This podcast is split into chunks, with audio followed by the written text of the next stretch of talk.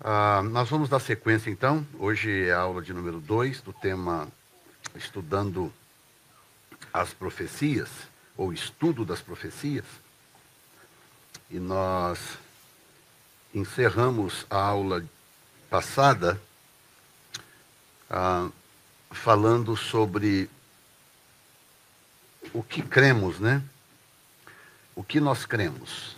E nós vamos dar sequência a partir daqui o que eu, pastor Jefferson, pelo menos creio. Né? Eu creio que Jesus irá retirar a sua igreja da terra, que chamamos comumente de arrebatamento, antes de iniciar um período de sofrimento para Israel e julgamento das nações, conhecido como a Grande Tribulação. Eu creio que a Grande Tribulação durará literalmente sete anos, ou uma semana profética, né?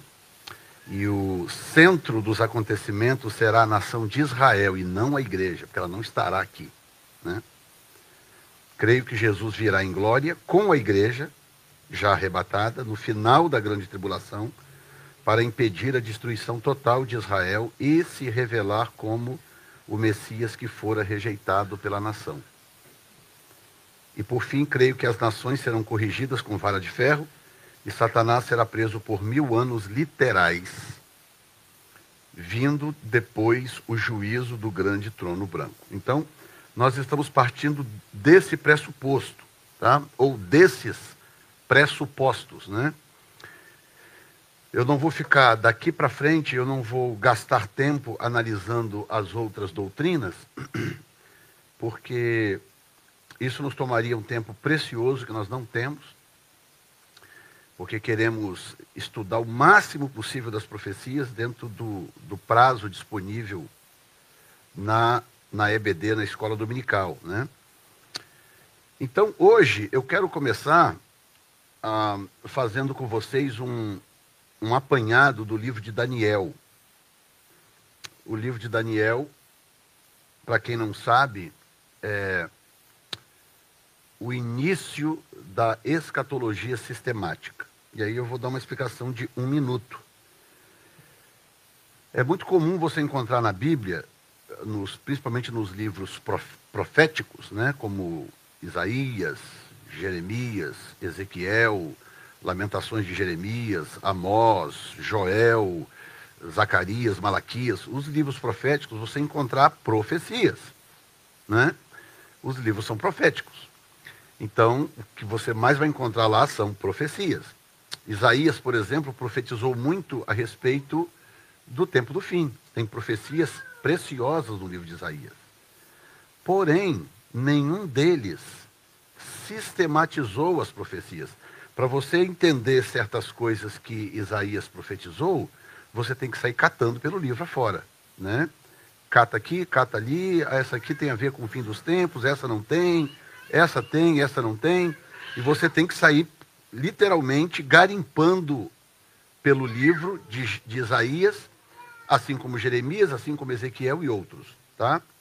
Daniel, o livro de Daniel, é o único livro do Velho Testamento que sistematizou a profecia, que colocou a profecia em ordem.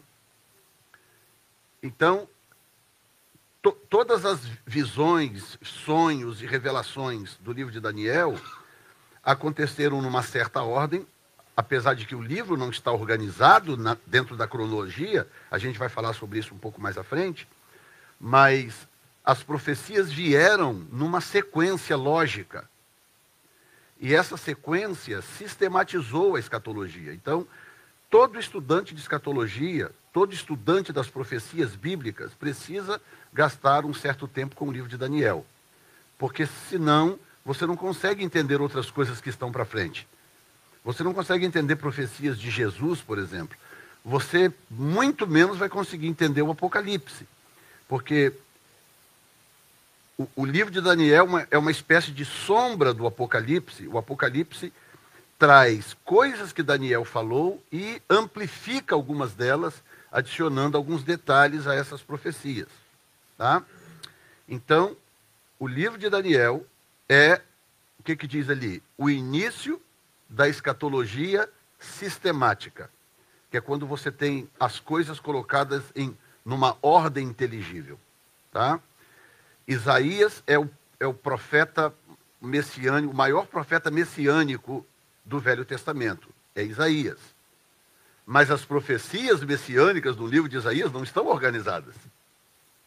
Você tem que sair catando. Opa, isso aqui é messiânico. Opa, isso aqui é messiânico. Aí tem um capítulo aqui, pula oito, nove capítulos lá na frente, tem outra profecia messiânica. E por aí vai. Ou seja, ele não se preocupou em sistematizar aquilo, organizar aquilo, como é o caso do livro de Daniel. Tá? Então, qual é o nosso. Uh, estamos partindo de qual ponto de vista do que nós estudamos na semana passada? É o ponto de vista pré-milenista, pré-tribulacionista. Nós cremos no milênio literal, que está por vir, porque nós entendemos que a teoria das dispensações é muito coerente, é a mais coerente de todas que, que eu conheço até hoje. E, e, aí eu revendo a aula da semana passada, eu vi que eu não citei as dispensações. Né? Ah, tem, tem, dentro da teoria das dispensações, tem algumas ah, pressuposições do número de dispensações. Tá? Tem, tem quem apresente cinco dispensações, tem quem apresente sete dispensações, tem quem apresente mais, inclusive, nove dispensações, etc. Mas a mais coerente são as sete dispensações, por várias razões. Uma delas é que o, o número sete é realmente um número profético, tem muita coisa na Bíblia relacionada ao número sete, o número três e o número sete. Então, faz muito mais sentido a teoria das sete dispensações. E elas seriam mais ou menos o seguinte: a primeira seria a dispensação da inocência, que é o período da criação de Adão até o momento da sua queda. Quando ele é, eu não completei as sete. Da, da inocência até a queda. Quando Adão come do fruto, ali encerra a dispensação da inocência e começa a dispensação da consciência. Porque a árvore do conhecimento do bem e do mal traria consciência de pecado. Não é? O conhecimento do bem e do mal, que na verdade era consciência de pecado. Né? Então começa a dispensação da consciência, que vai dali até o início do chamado governo humano, que começa com Noé. Então nós temos dispensação da inocência, dispensação da consciência, dispensação do governo humano, que começa de Noé e vai até Abraão. Em Abraão começa a dispensação patriarcal, né? E vai de Abraão até José, né? De José até o, o, o até o êxodo eles ainda estão usufruindo das benesses da dispensação patriarcal. Tá? Que são ah, quatro patriarcas, José é considerado patriarcas por algum, não é considerado por todos, porque pelo fato de José não ser, não, não fazer parte da origem da nação, né? A origem da nação está em Abraão, Isaac e Jacó, né? José dá origem a duas tribos dentro da nação. Então tem gente que usa isso como argumento para dizer não, José não é patriarca. Mas outros falam, não, José é patriarca porque os, a, a, a, a existência da nação dependeu dele. Embora ele desse origem apenas a duas tribos, Efraim e Manassés, mas a, a, a, a, subsistência da nação inteira dependeu de José. Foi José que sustentou aquele povo durante muito tempo no Egito, etc. Então, eu sou um dos que vejo José como patriarca, eu não tenho nenhum problema com isso. Tá? Isso vai até a saída do Egito, quando começa então a dispensação da lei. Né? Dispensação da lei que vai até a morte do Senhor Jesus, onde começa a dispensação da graça, que irá até o fim da grande tribulação, onde começará a dispensação do milênio. Então, é assim que se dividem as dispensações. Eu acho extremamente coerente. A palavra dispensação está na Bíblia. Né? Ah, mas não está a palavra dispensacionalismo. Tem gente que tem uns argumentos uns argumentos esdrúxulos, né? Então, porque não tem a palavra dispensacionalismo na Bíblia, então eu não posso lidar com a teoria do dispensacionalismo. Então, se fosse, nós estamos perdidos, porque não tem a palavra trindade na Bíblia, né? Então a gente tem que ignorar a trindade, né? Então a coisa não, não, não funciona dessa forma. Também não tem a palavra avivamento na Bíblia. Muito bem. Então, nós, nós partimos do ponto pré-milenista, pré-tribulacionista. Então, tudo que nós vamos ver no livro de Daniel daqui para frente, ah, você tem que manter em mente que nós estamos partindo desse ponto de vista, tá? Então, vamos começar com a estrutura do livro de Daniel, ok? A estrutura literária do livro de Daniel. Como que o livro está distribuído? Capítulo 1, nós temos a chegada dos judeus na Babilônia. Daniel decidindo, junto com seus amigos, não se contaminar com as iguarias do rei. No capítulo 2, nós temos o sonho de Nabucodonosor de uma estátua de metais, né? ouro, prata, bronze, ferro e o pé em parte ferro, em parte barro. E Daniel faz a interpretação dessa estátua e aí começa a sistematização da escatologia. Tá? No capítulo 3, nós temos a fornalha de fogo ardente, com Sadraque, Mesaque e Abidinego sendo salvos pelo Senhor. No capítulo 4, nós temos o sonho de uma árvore, sonho de Nabucodonosor, de uma árvore que foi cortada, mas que a sua raiz e parte do tronco foram deixados na terra. Né? Capítulo 5, nós temos o banquete de Belsazar e a escrita na parede, e em vermelho está dizendo que é o fim do reino de Belsazar. Você vai entender por que, que essa, essas anotações em vermelho virão na sequência, por que, que elas são importantes. No capítulo 6, nós temos Daniel lançado na cova dos leões, que já é o primeiro ano de Dario. Tá? Primeiro ano de Dario. No capítulo 7, nós temos a visão de Daniel dos quatro animais proféticos, que é o primeiro ano de Belsazar. No capítulo 8, nós temos a visão do carneiro e do bode, que são Pérsia e Grécia. Isso no terceiro ano de Belsazar.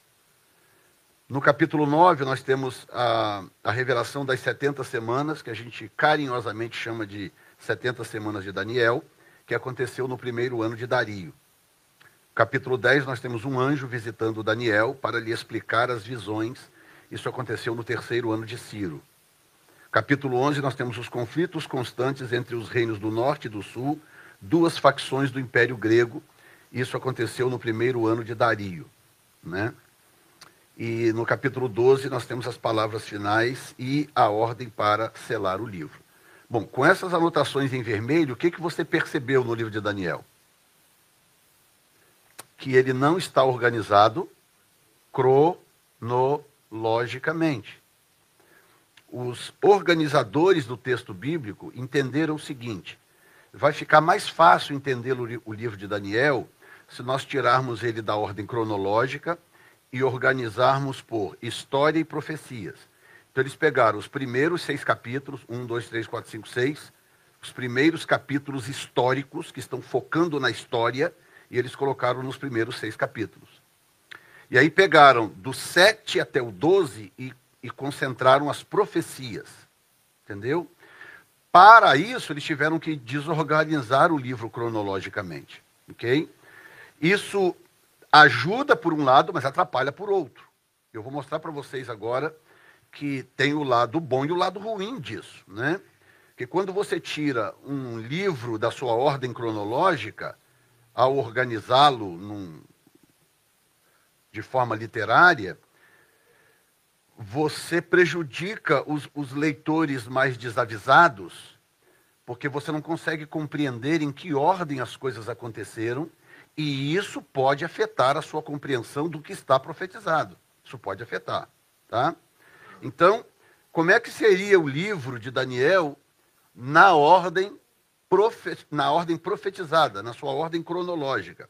Seria assim: capítulo 1, a chegada dos judeus na Babilônia, capítulo 2, a visão, a, o sonho de Nabucodonosor da estátua, capítulo 3, a fornalha ardente, com Sadraque, Mesaque e Abednego, capítulo 4, o sonho da árvore, da grande árvore cortada. Então, do capítulo 1 ao 4 não se mexe. Aconteceu, aconteceram na ordem cronológica, tá? Daí para frente é que a coisa se desorganizou. Então, se o livro fosse montado na ordem dos acontecimentos, logo depois do capítulo 4 nós teríamos o acontecimento do 7, do capítulo 7, tá? Por quê, pastor? Porque o primeiro ano de Belsazar é, portanto, a sequência de Nabucodonosor. Teve ali uns atropelos no meio, que eu não vou entrar aqui em questão, o, o, o, que o genro de Nabucodonosor assumiu o trono, depois de uma, uma rebelião com o general e tal. Não vou entrar nisso agora, tá? Belsazar vem na sequência. Vamos, vamos tomar por aí, porque o, o, o, o que está no meio não tem relevância profética. Tá? Então nós temos, depois do 4, que Nabucodonosor teve a visão da árvore cortada, que você vai ver que tem importância profética, o que, que acontece em seguida? Daniel tem a visão dos quatro animais, que é o que está relatado no 7. Tá? Depois dessa visão que aconteceu no primeiro ano de Belsazar, depois dessa visão do 7, ele tem imediatamente, quando eu digo imediatamente, na sequência, né? porque foram dois anos depois.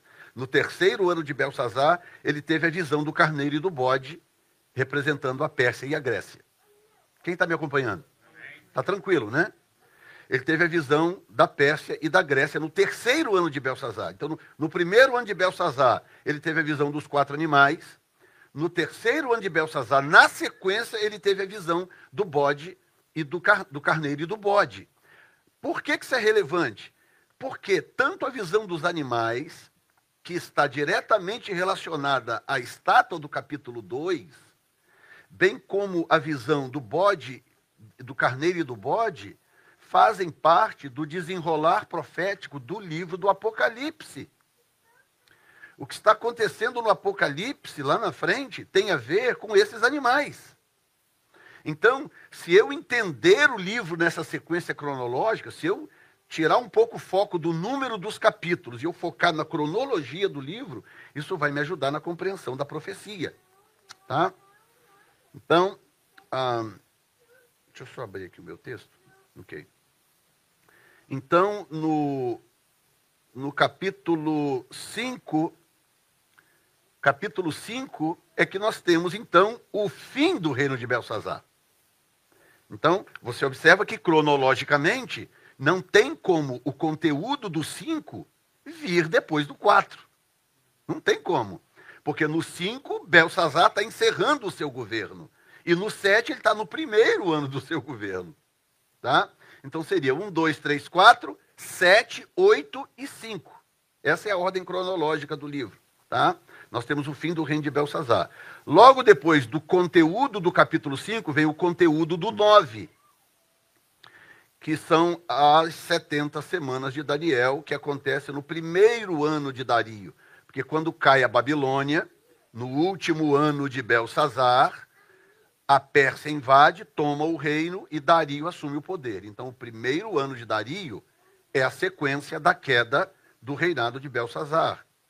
E logo depois do capítulo 9, então, vem o, o 11, o conteúdo do 11, os conflitos constantes entre o reino do norte e do sul, dois impérios gregos, que também aconteceu no primeiro ano do rei Dario. Tá?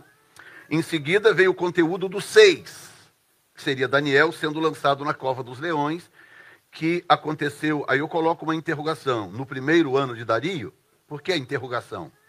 Porque o texto não diz. O texto não diz que é o primeiro ano. Então, por que, que, por que, que eu julgo ser o primeiro ano?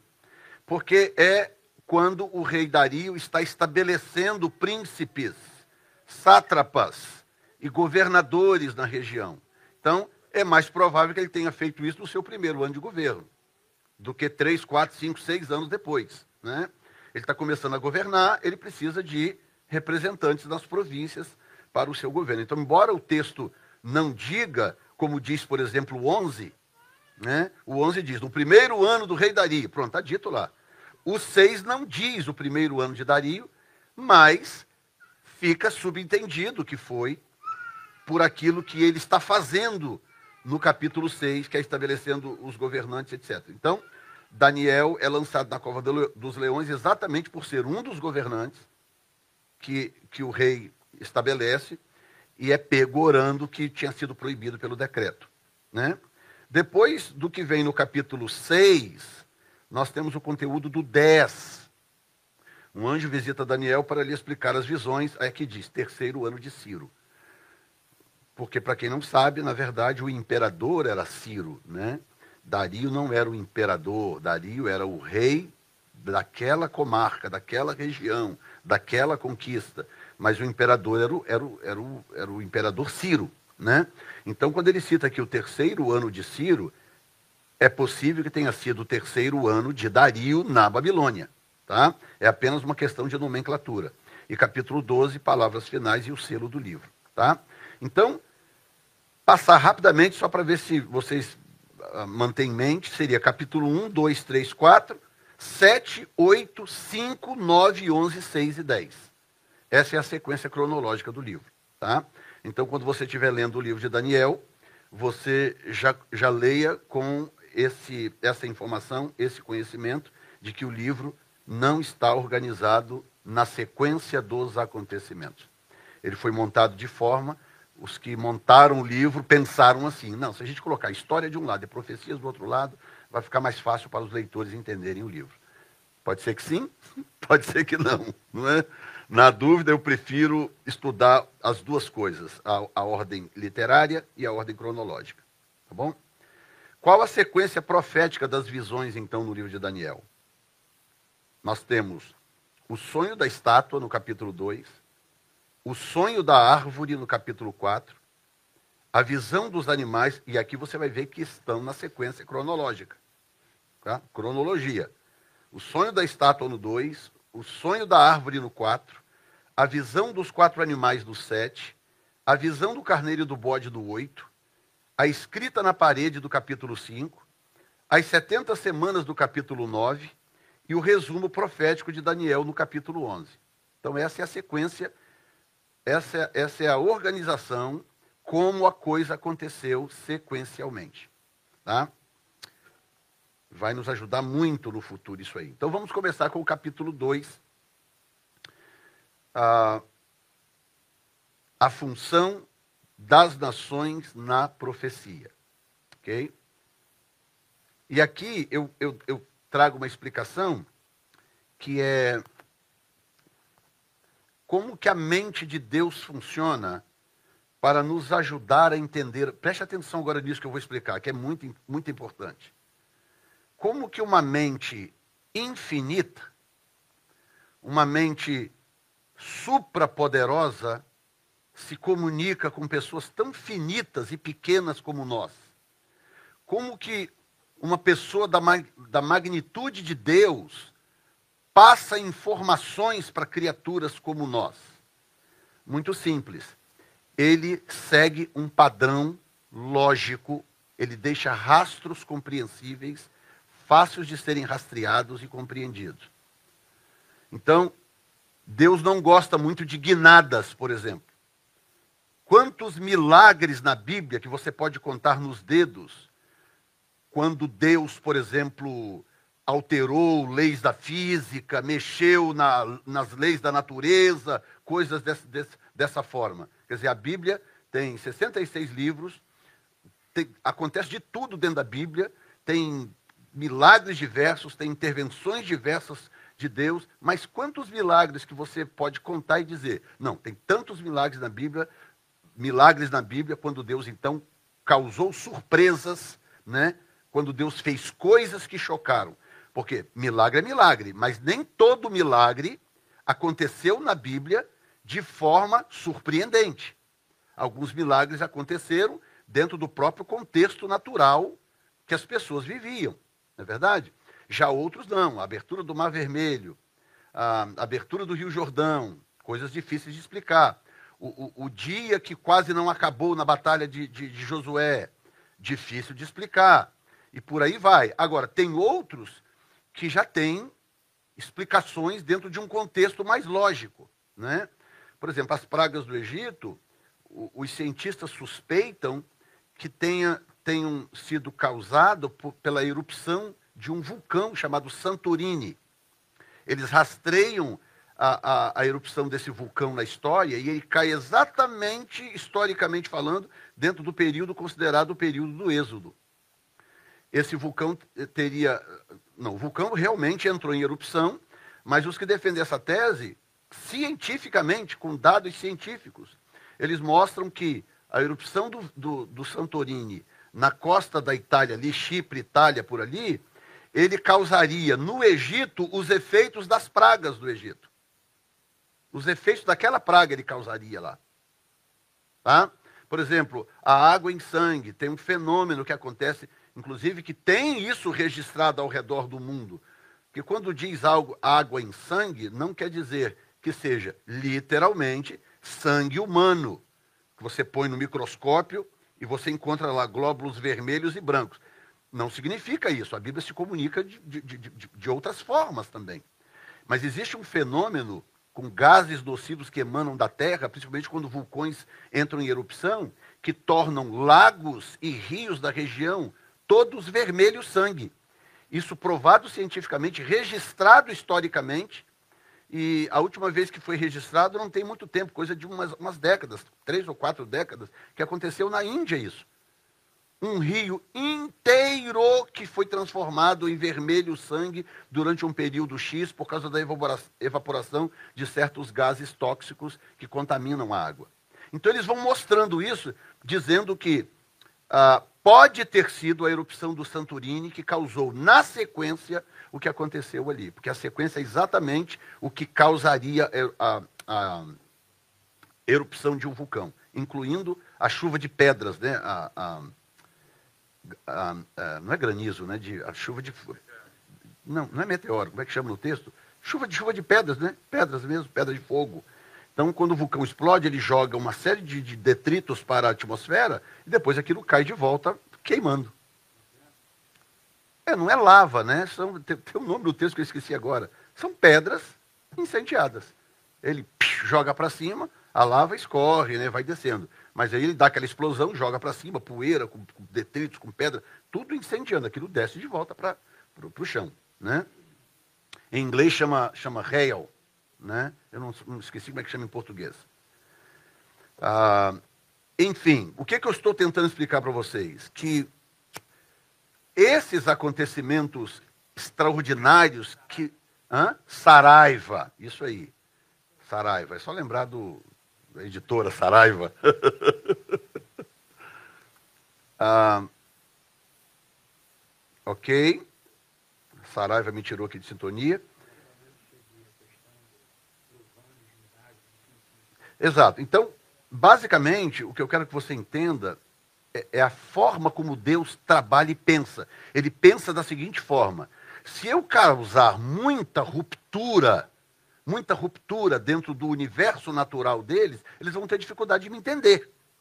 Eu, eu, eu tenho que fazer o máximo possível dentro de uma realidade compreensível por eles, para que eles possam rastrear os meus, os meus passos, os meus rastros, e entenderem o que, é que vai na minha cabeça. É assim que Deus pensa. Então, muita coisa que Deus fez, você consegue rastrear, você consegue, você consegue identificar o caso das muralhas de Jericó como que as muralhas caíram. Ah, foi uma coisa sobrenatural, anjos que desceram, esmurraram a muralha. Não, não é nada disso. Hoje já se sabe que foi um terremoto. Aconteceu um terremoto. Ah, mas então não foi milagre, pastor? Claro que foi milagre.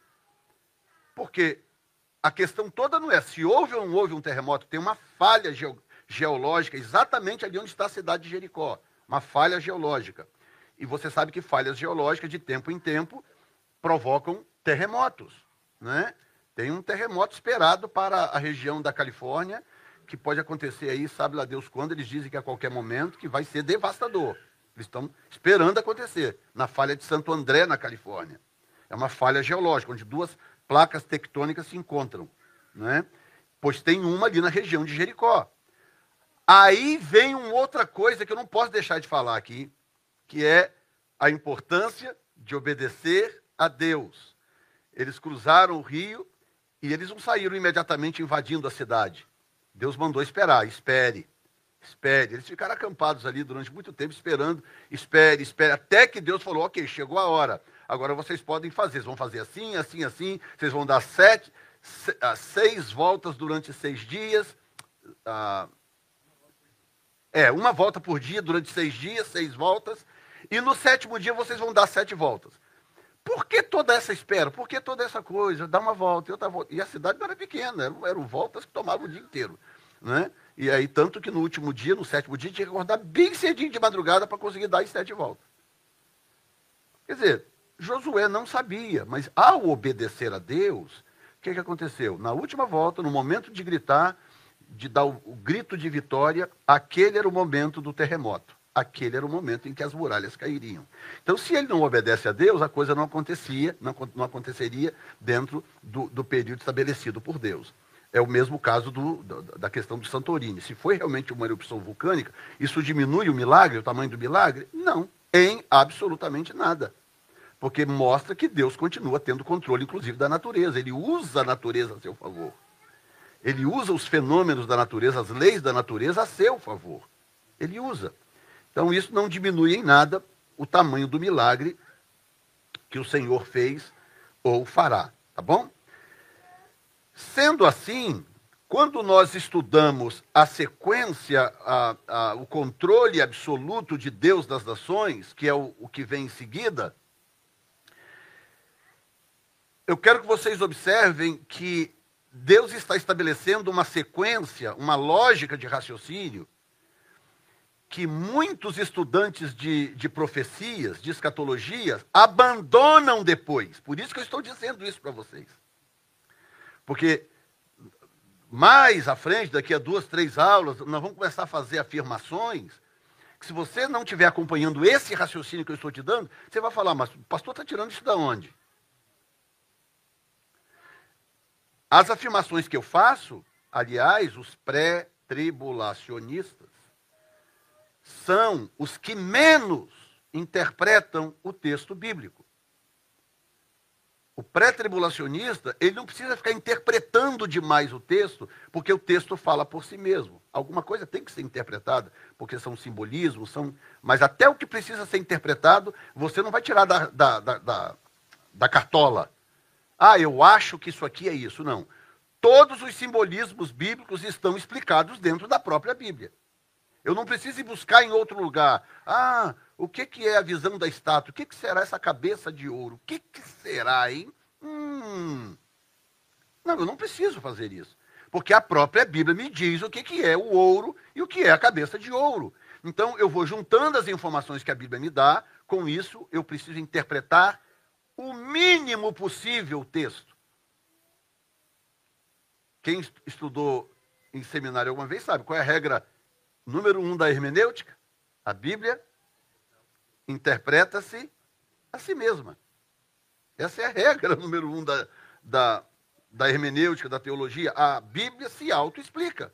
Então, você só precisa gastar tempo suficiente estudando a Bíblia para você encontrar as explicações. Se você não estudar, você vai ter que interpretar por conta própria. Ok? Então, então nós temos o capítulo 2, versículo 31, nós temos a, uma estátua grande, cujo esplendor era excelente, estava em pé diante do rei e a sua vista era terrível. Estamos falando do capítulo 2 agora. E claro que eu não vou falar versículo por versículo, que não é o nosso propósito aqui. O nosso propósito é estudar a escatologia do livro, tá? Então, no capítulo 2, versículo 31, nós temos a estátua grande, cujo esplendor era excelente, estava em pé diante do rei e a sua vista era terrível, tá? Isso aí já é o sonho sendo explicado. Versículo 32, nós temos cabeça de ouro fino, peito e braços de prata, ventre e coxas de cobre. Versículo 33, nós temos pernas de ferro e os pés, em parte de ferro e em parte de barro. Está tudo no texto, depois vocês podem ir lendo. Nós não vamos ficar lendo todos os textos. Versículo 34, nós temos uma pedra sendo cortada sem o auxílio de mão e ferindo a estátua nos pés de ferro e de barro e a esmiuçou, destruiu, né? Sendo assim, nós temos a cabeça de ouro fino, que o próprio texto diz que é a Babilônia, Daniel, ao interpretar, diz que aquela cabeça de ouro fino é a Babilônia, é o rei e a Babilônia. Então nós temos a cabeça de ouro fino, que é a Babilônia. Nós temos peito e braços de prata, que são a Pérsia. Como que o senhor sabe disso, pastor? Porque na interpretação, Daniel diz que o peito de prata com os braços era o reino que viria em seguida, na sequência. Daniel diz isso. E o império que derrotou a Babilônia foi a Pérsia, a Medo-Pérsia. Nós temos o ventre e coxas de cobre, que representam a Grécia, porque Daniel diz isso na sua interpretação. Ele, ele não diz Grécia, mas ele diz o reino da sequência, que é o império grego que derrotou o persa, que havia derrotado a Babilônia. E pernas e pés de ferro barra barro, porque as pernas eram de ferro, mas lá no final os pés era ferro com barro uh, entre meio, né? aquela mistura. Essa mistura não é possível, então isso também tem uma informação profética aí, tá? Então nós temos cabeça de ouro, peitos e braços de prata, ventre e coxas de cobre, pernas e pés de ferro e parte barro. Babilônia, Pérsia, Grécia e Império Romano. Então, nós já temos aqui um raciocínio lógico para a gente seguir nas profecias futuras. Nós já temos um raciocínio lógico. Deus estava mostrando para Nabucodonosor, e isso interpretado por Daniel, a sequência dos reinos que viriam um após o outro até o Império Romano. O Império Romano foi o império que mais afetou a nação de Israel. Todos esses afetaram Israel de alguma forma. Mas o Império Romano foi o que mais afetou a nação de Israel, ah, exerceu domínio sobre a nação de Israel durante muito e muito tempo. E, portanto, a visão para no Império Romano, e não é por acaso, nós vamos, nós vamos ver isso na sequência. Quem está entendendo até agora? Muito bem. Então eu quero que vocês vejam agora esse vídeo ah, pode soltar.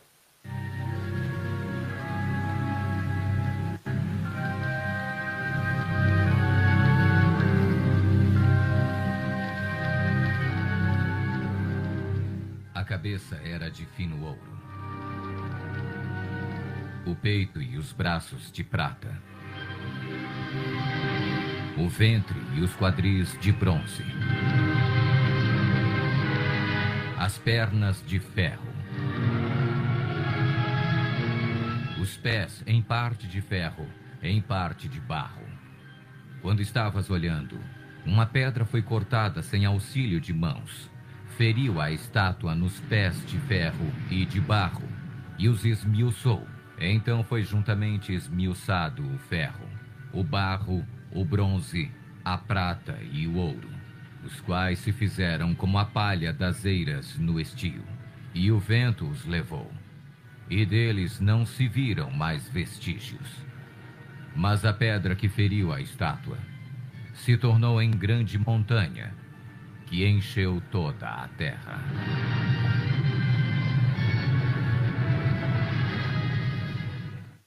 Ok. Então, veja bem que. Pode voltar lá para o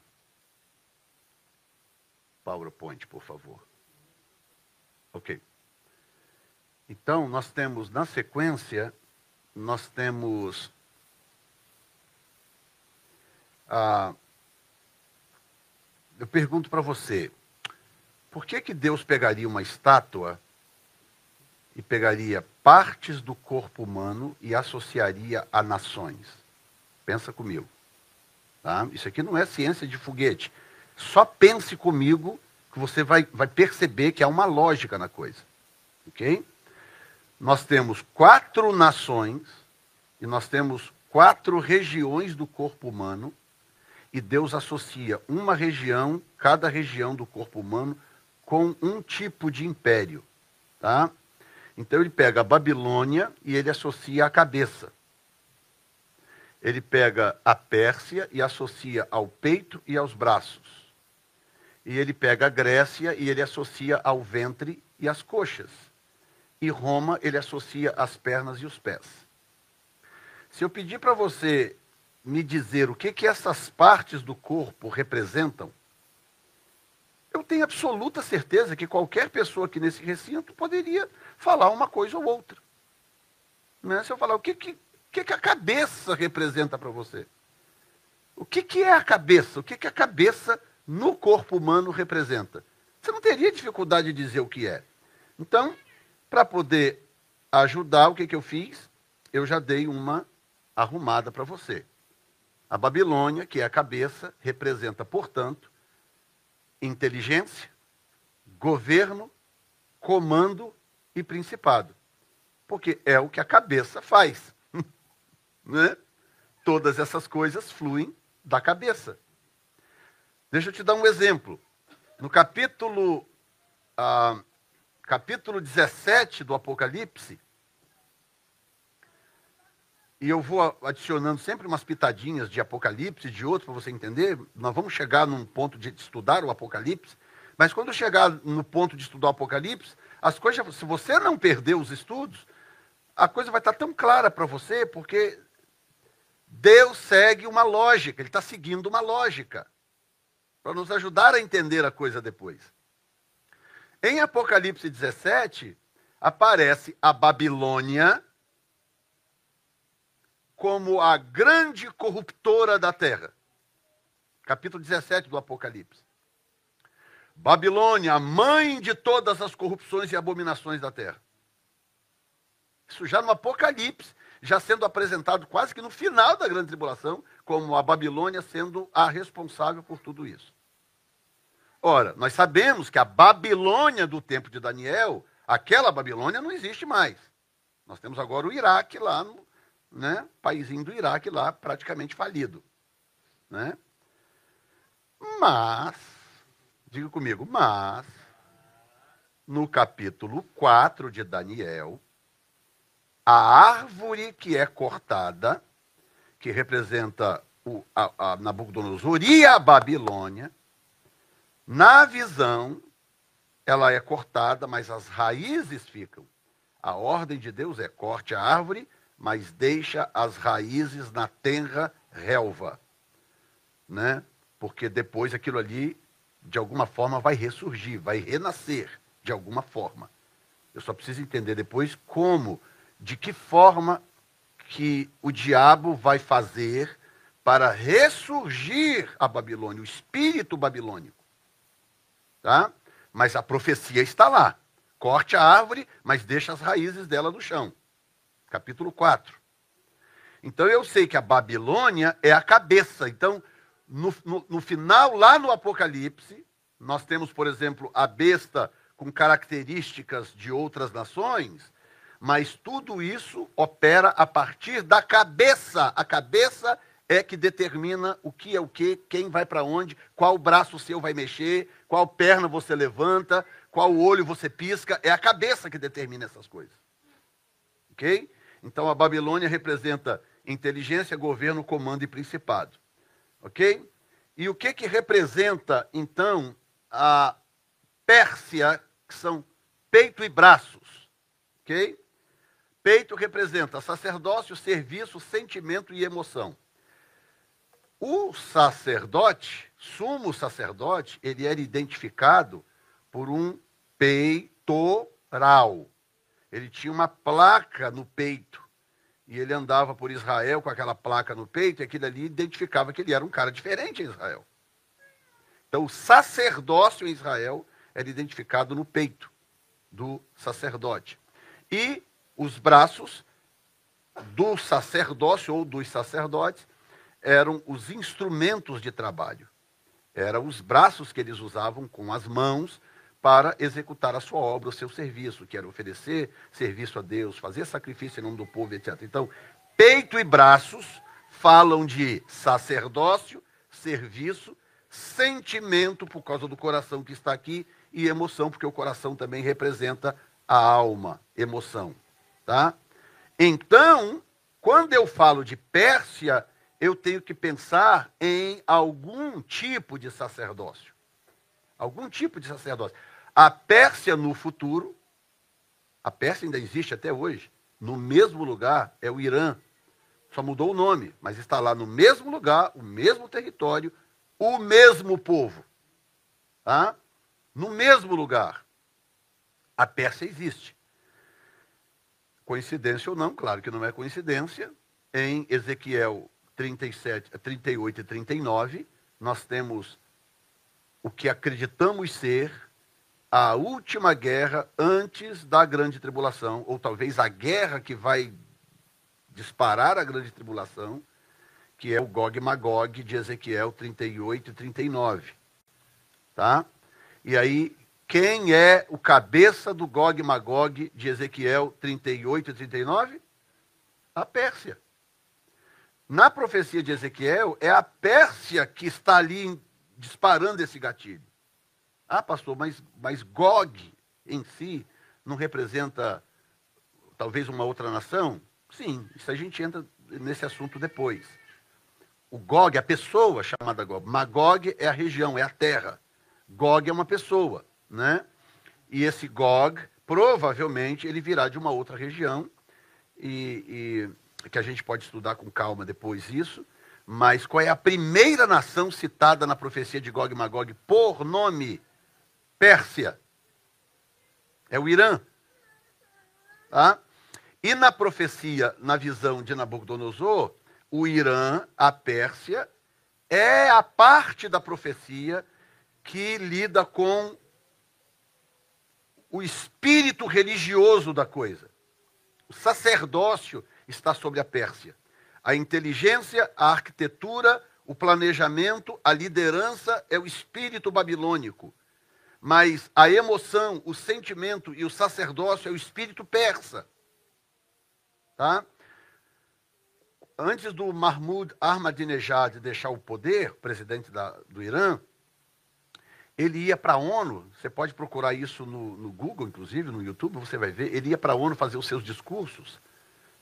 Todos os seus discursos eram a destruição da nação de Israel através da vinda do Mahdi. Mahdi é o Messias do Islã.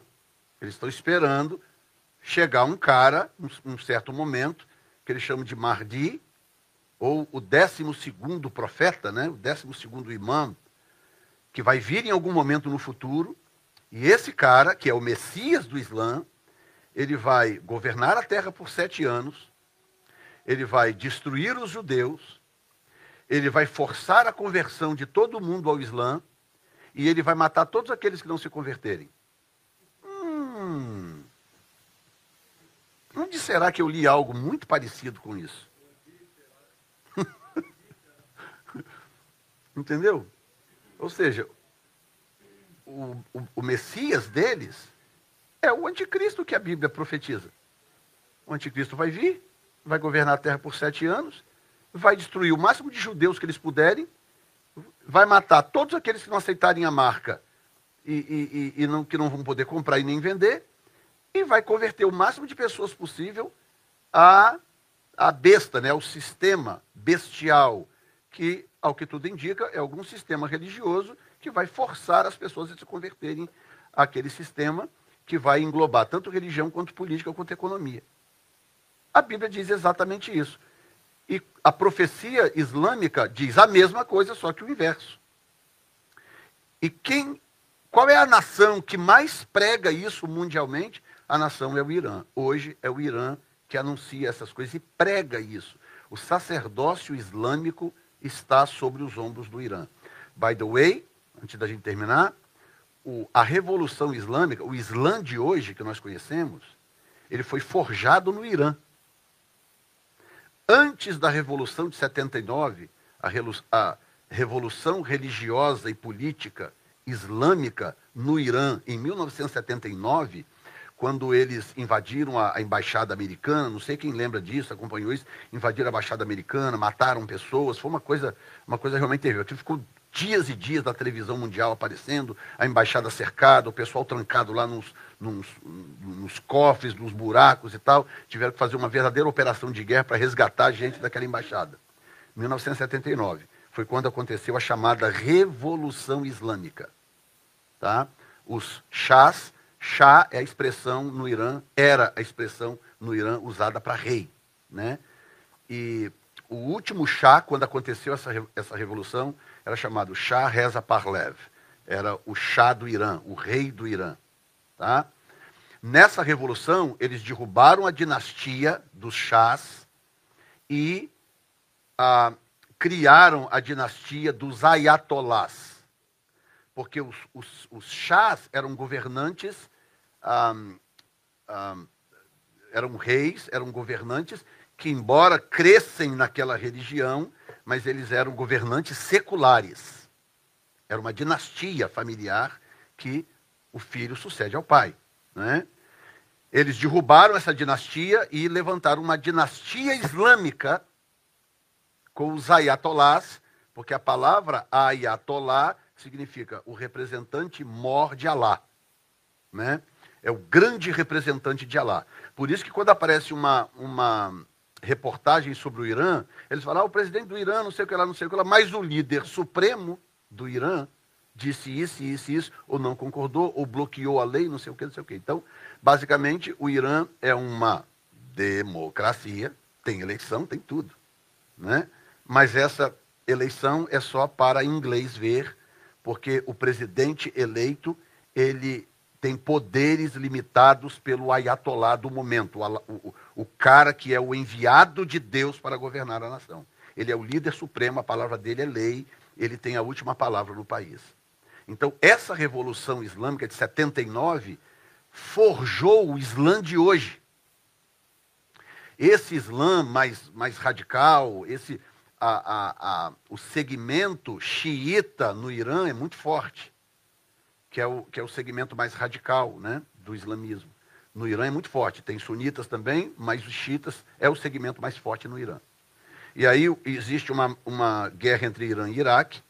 Houve uma guerra física, 10 anos de guerra entre Irã e Iraque. Ah, o, o, o, como é que é o nome do, do, do, do Saddam Hussein?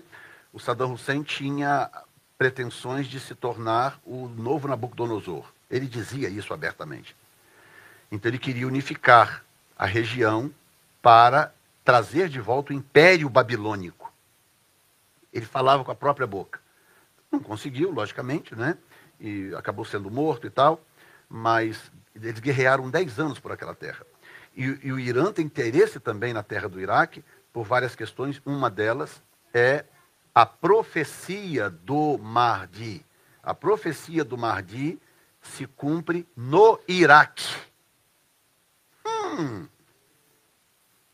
A profecia do, do, do, do Messias islâmico se cumpre no Iraque.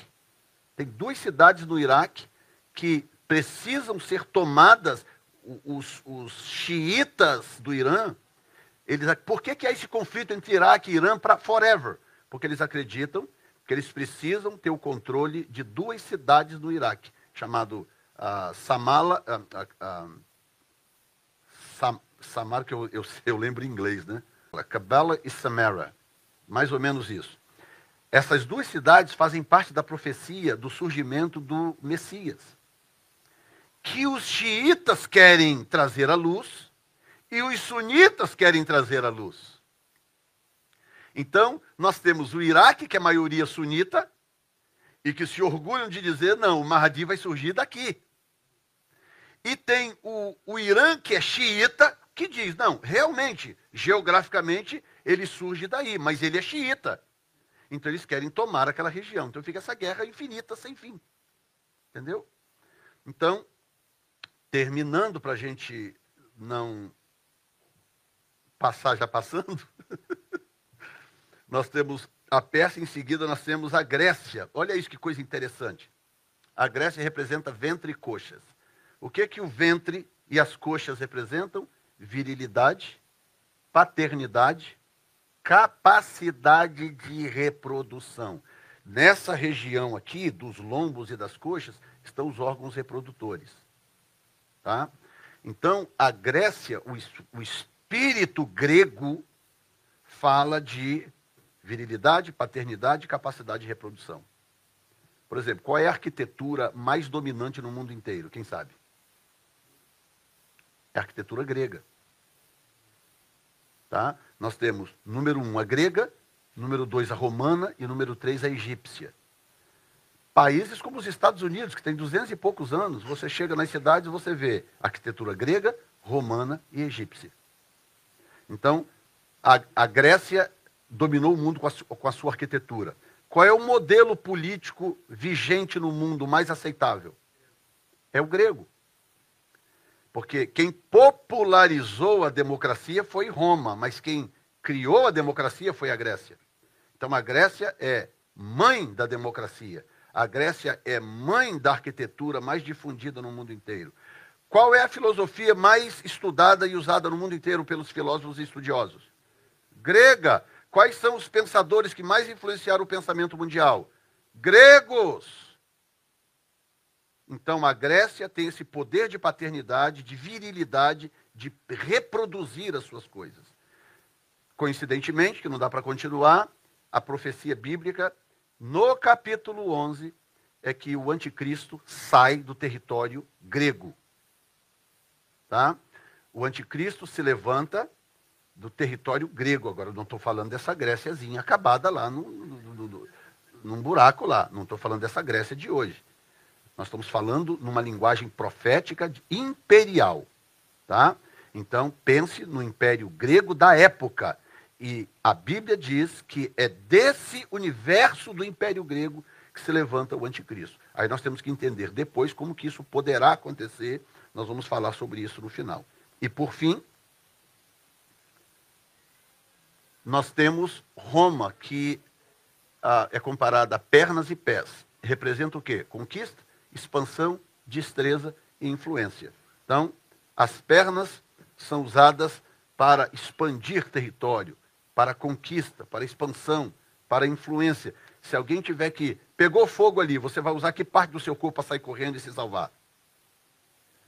as suas pernas. Então fala de destreza, fala de domínio. Então, a Roma vai aparecer no, na profecia com essas características. Nós vamos ver essas características nesses reinos. Isso aqui não é, é algo inventado, tirado da, da cartola. Não, nós vamos ver isso aplicado nesses países, nas profecias, à medida em que a gente vai avançando. Tá? É que, infelizmente, tem que ser um, um pouquinho de cada vez, porque nós só temos uma hora para falar sobre isso, tá bom? Então a gente dá uma pausa por aqui e domingo que vem a gente entra no capítulo 3 do livro de Daniel para entender então um pouco mais do que está acontecendo ali. Aí a gente volta um pouquinho no final. Tá bom?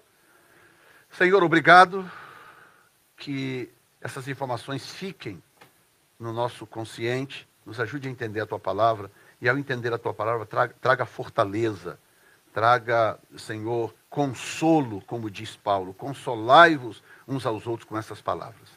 Em nome de Jesus, amém. Qual é a conclusão de tudo isto? Diga comigo: Deus está 100% no controle de todas as coisas. Deus abençoe vocês.